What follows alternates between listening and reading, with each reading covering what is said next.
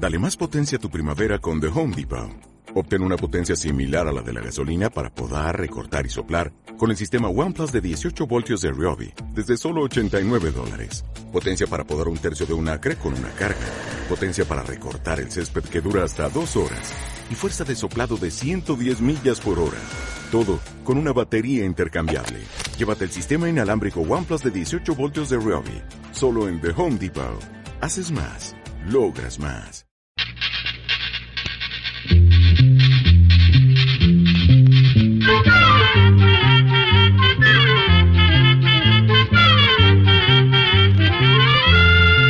Llegó pa' todo,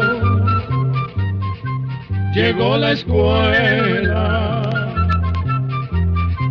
llegó la escuela, llegó por radio.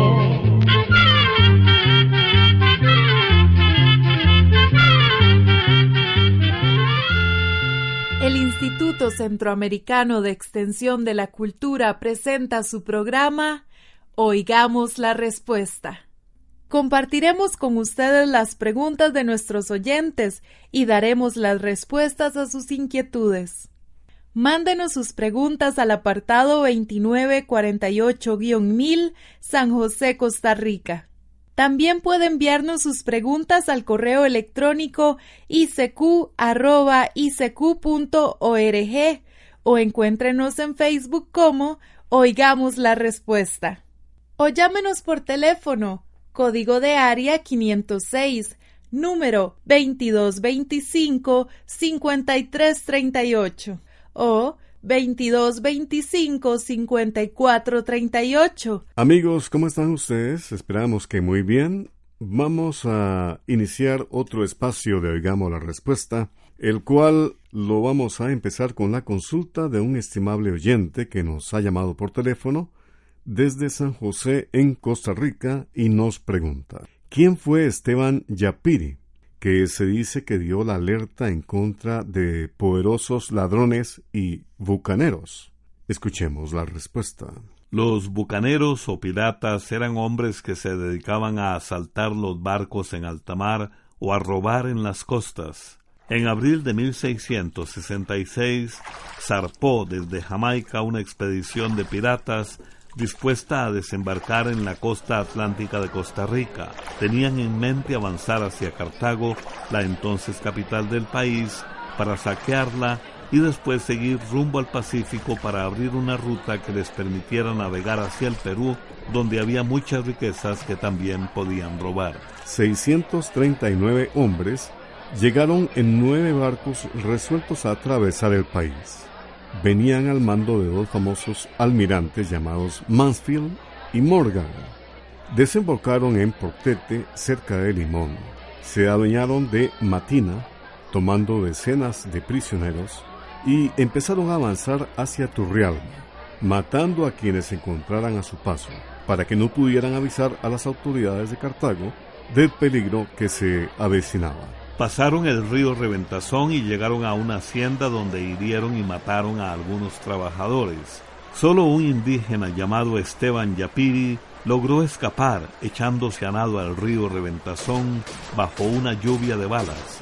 Corriendo sin descanso, Yapiri atravesó la selva hasta que, muerto de cansancio, llegó a dar aviso a Fray Juan de Luna, quien de inmediato mandó un correo al gobernador de Cartago con la terrible noticia. Gracias a esto, el gobernador organizó a un grupo de hombres que se atrincheraron en un punto estratégico por donde tenían que pasar los bucaneros. Los piratas, al enterarse de las intenciones del gobernador, decidieron cancelar el avance. Los habitantes de Cartago, sorprendidos por la retirada de los piratas, atribuyeron el hecho de la deserción a la intercesión milagrosa de la Virgen de Ujarrás. Pero también se reconoció la valiente actuación de Yapiri, ya que de no haber dado aviso, quizás el desenlace no hubiera sido el mismo. Por eso en la localidad de la Suiza de Turrialba hay un monumento dedicado a Yapiri que se colocó para recordar su gesto heroico.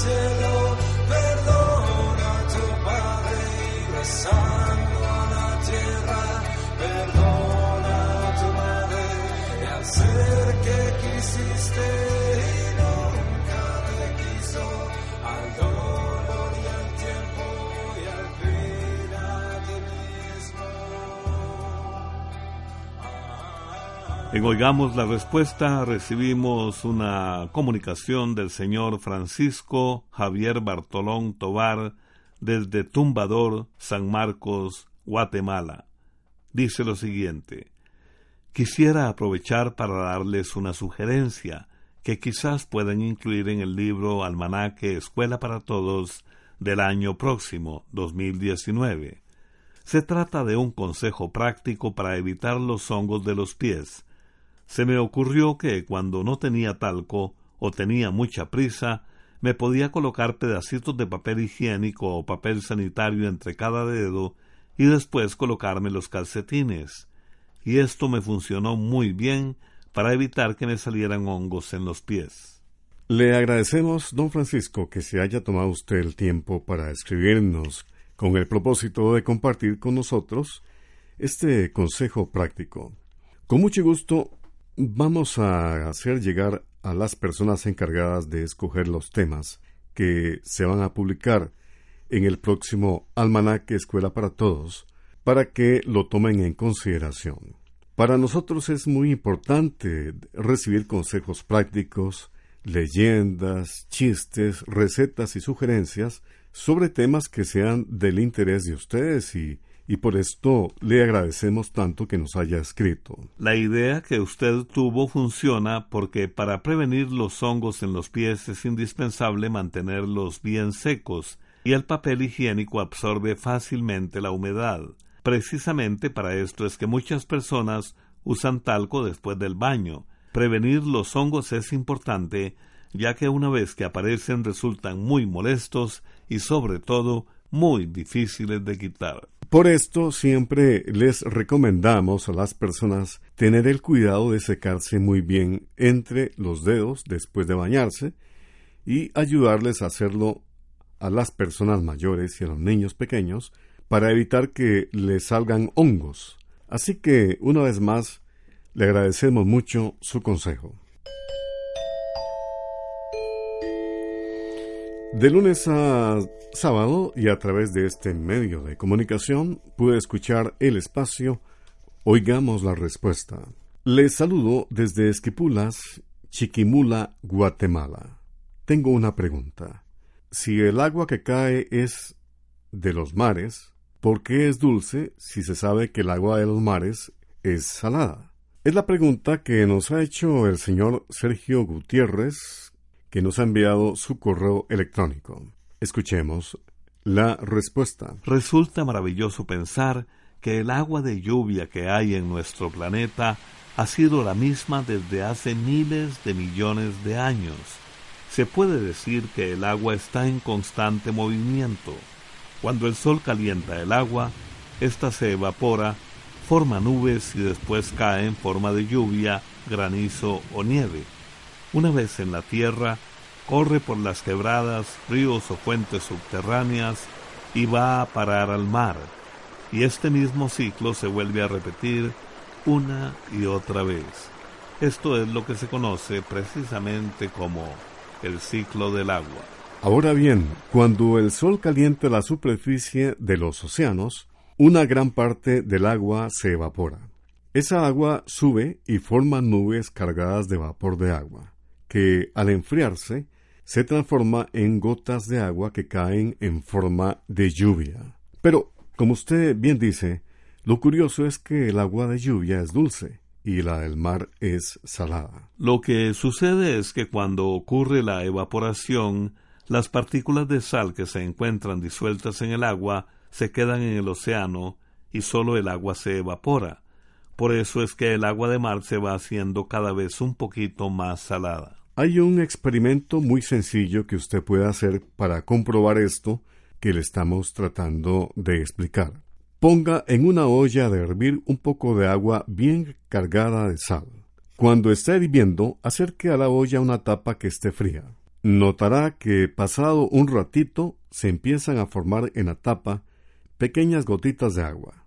Si usted las prueba, notará que no son saladas. Esto quiere decir que el vapor de agua no se llevó las partículas de sal que se encontraban disueltas en el agua que estaba en la olla.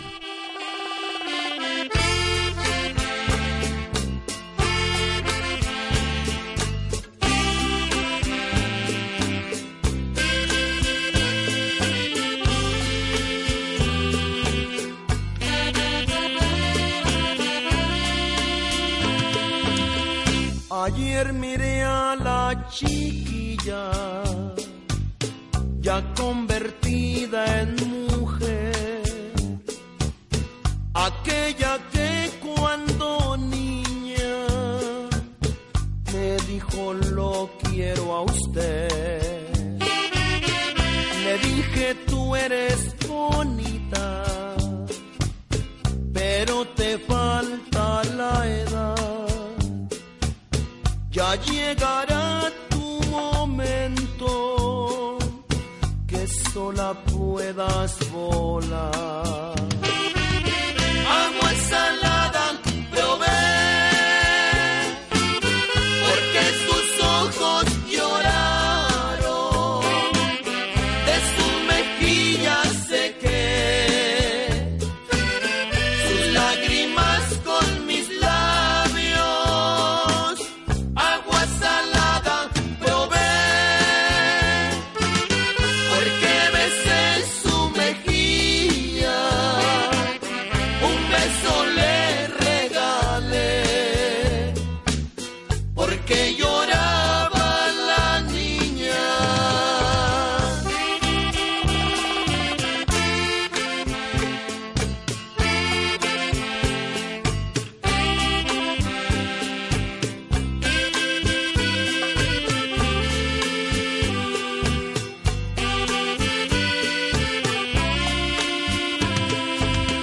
Ayer la vi en mi camino, mi pelo y encaneció.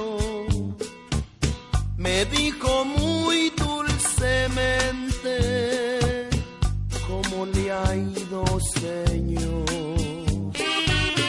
Yo soy la misma chiquilla, ahora sí tengo la edad para decir que lo quiero, que no lo puedo olvidar.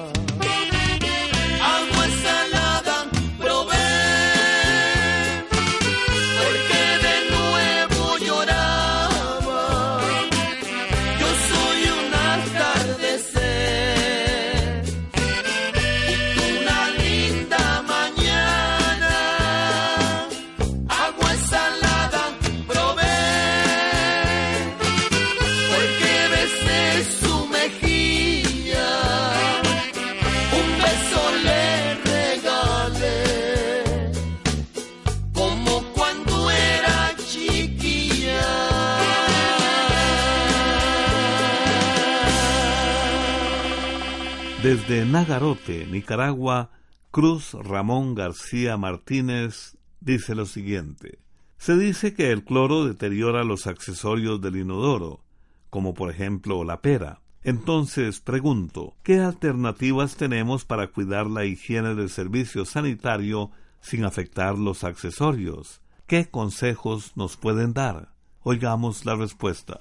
Efectivamente, el cloro puede dañar las partes internas del tanque del inodoro que son de metal. Por eso, lo mejor es no usar pastillas que contengan cloro o cloro dentro del tanque. Sin embargo, el cloro con agua puede usarse para desinfectar otras partes del inodoro y del baño en general, pues se requiere que estén limpios para que no se conviertan en un foco de infección por bacterias u hongos que podrían tener y que nos pueden enfermar. Para hacer la limpieza conviene usar guantes.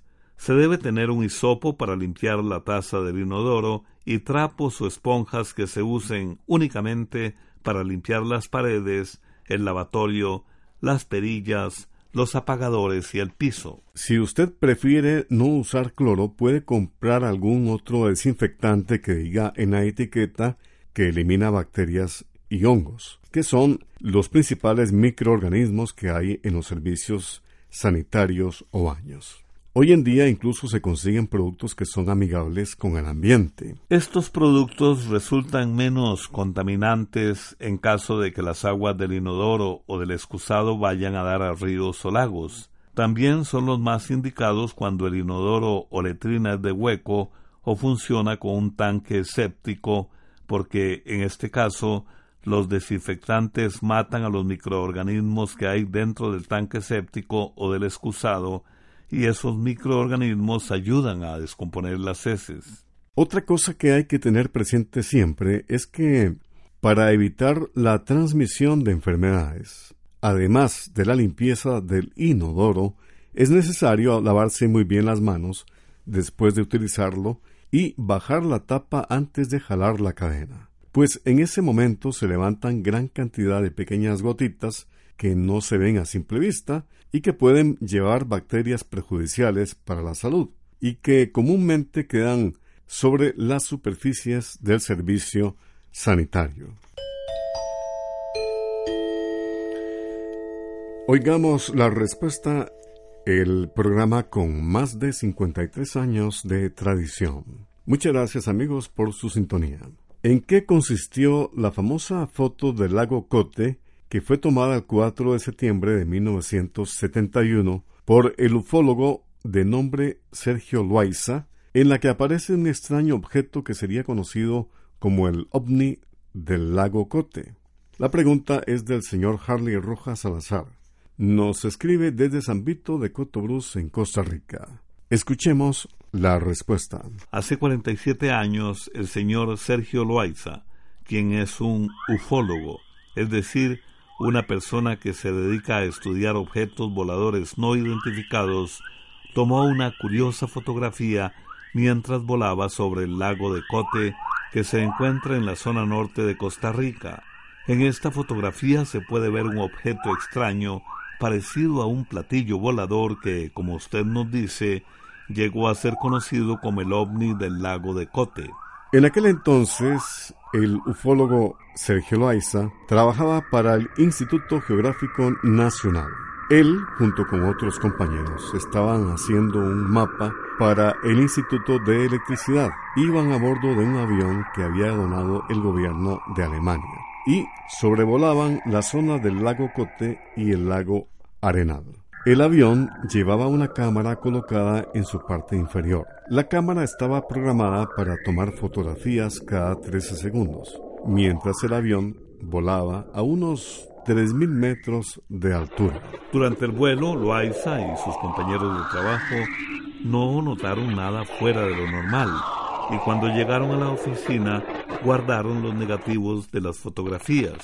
Pero años más tarde cuando sacaron los negativos y los pusieron en una máquina especial para verlos, descubrieron algo que les pareció muy curioso. En un principio pensaron que podía tratarse de una mancha en el negativo de la película, pero luego comprobaron que no era una mancha, era una especie de disco brillante. Así que se decidió enviar la fotografía a Estados Unidos. Allí fue estudiada por un grupo de científicos especializados en examinar fotografías de supuestos ovnis, es decir, de objetos voladores no identificados. Y aunque ellos no pudieron saber qué era ese extraño objeto que aparecía en la fotografía, dijeron que no se trataba de un montaje o falsificación. Por eso, esa fotografía ha sido muy comentada en diferentes partes del mundo y hay quienes dicen que es una de las mejores pruebas de la existencia de los ovnis. ¡Hágase un lado, Sonso!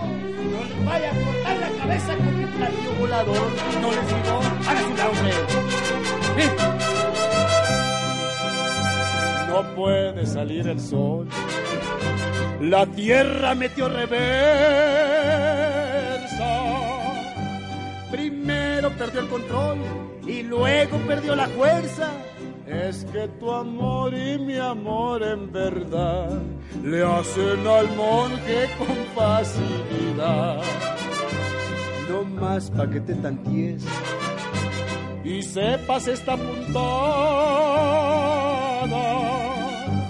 Palabra que no la crees y fíjate que vaciada le hago al marciano bonito y mejor y mi platillo pues es el amor.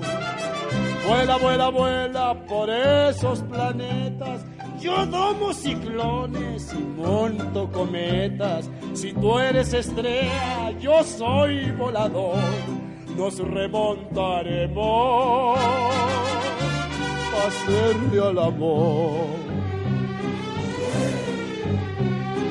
Este es el monumento de ahí, donde mira, por poco y le doy.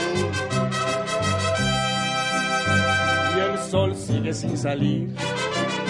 Será por las bombas H. Y yo tengo que seguir de juerga con el mariachi. Que más atómica se de tener que tus besotes al amanecer. De plano yo ya me voy y no me dirás que corro. Mi platio volador es de propulsión a chorro. Ay, cuántas chispas avienta al partir. Súbete pronto si quieres venir. Vuela, vuela, vuela por esos planetas. Yo domo ciclones y monto cometas. Si tú eres estrella, yo soy volador. Nos remontaremos a hacerle al amor. Con el gusto de siempre, en el Instituto Centroamericano de Extensión de la Cultura, el ICQ, compartimos con ustedes una nueva edición de Oigamos la Respuesta. Desde ya les agradecemos la atención y también la amabilidad de esta radioemisora que nos permite compartir con ustedes Oigamos la Respuesta. El señor Michael Eduardo Chacón Herrera nos escribe desde San José, Costa Rica, y nos hace esta pregunta. ¿Cuál ha sido el presidente más joven que ha tenido Costa Rica? La consulta la hago porque el actual presidente de Costa Rica, Carlos Alvarado Quesada, es bastante joven, pues tiene 38 años de edad. Oigamos la respuesta. Como usted dice, don Michael Eduardo, el actual presidente de Costa Rica es bastante joven, ya que tiene apenas 38 años. Sin embargo, en la historia de nuestro país ha habido otros presidentes más jóvenes. El más joven de todos fue don José María Castro Madrid, que llegó a la presidencia a los 29 años de edad. En segundo lugar está don Bernardo Soto Alfaro, quien fue presidente de la República a los 31 años de edad. Luego están don Rafael Iglesias Castro y Juan Rafael Mora Porras, quienes fueron presidentes a los 33 años. Ahora bien, como una curiosidad, vamos a contarle que actualmente no se podrían elegir presidentes tan jóvenes, porque desde el año 1949 quedó escrito en la Constitución Política del país que es uno de los requisitos para ser presidente de Costa Rica ser mayor de 35 años de edad. Programa C, Control 14. Y así llegamos al final del programa del día de hoy. Los esperamos mañana en este su programa Oigamos la Respuesta. Mándenos sus preguntas al apartado 2948-1000 San José, Costa Rica también puede enviarnos sus preguntas al correo electrónico icq.org o encuéntrenos en Facebook como Oigamos la Respuesta. O llámenos por teléfono, código de área 506, número 2225-5338 o 2225-5438. Recuerde que comprender lo comprensible es un derecho humano. Llegó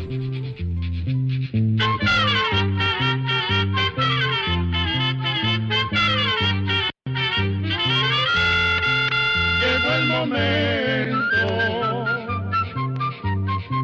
de despedirnos. La escuela, se va cantando